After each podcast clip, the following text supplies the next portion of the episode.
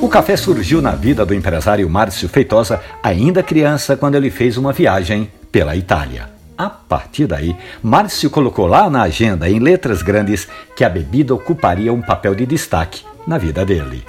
Com amigos, com a família, em reunião de negócios e pensando sempre num produto diferenciado nesse maravilhoso mundo das startups, Márcio Feitosa coloca a xícara de café em evidência. E ele é do tipo do consumidor exigente gosta de café mais forte, encorpado, para momentos de muita tensão e na hora de dar uma relaxada, Márcio aprecia um bom cappuccino.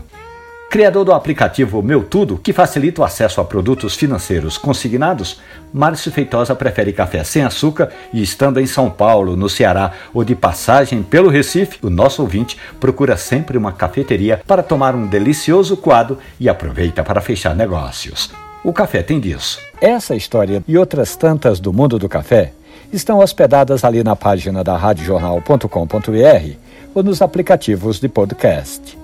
Café e conversa. Um abraço, bom café.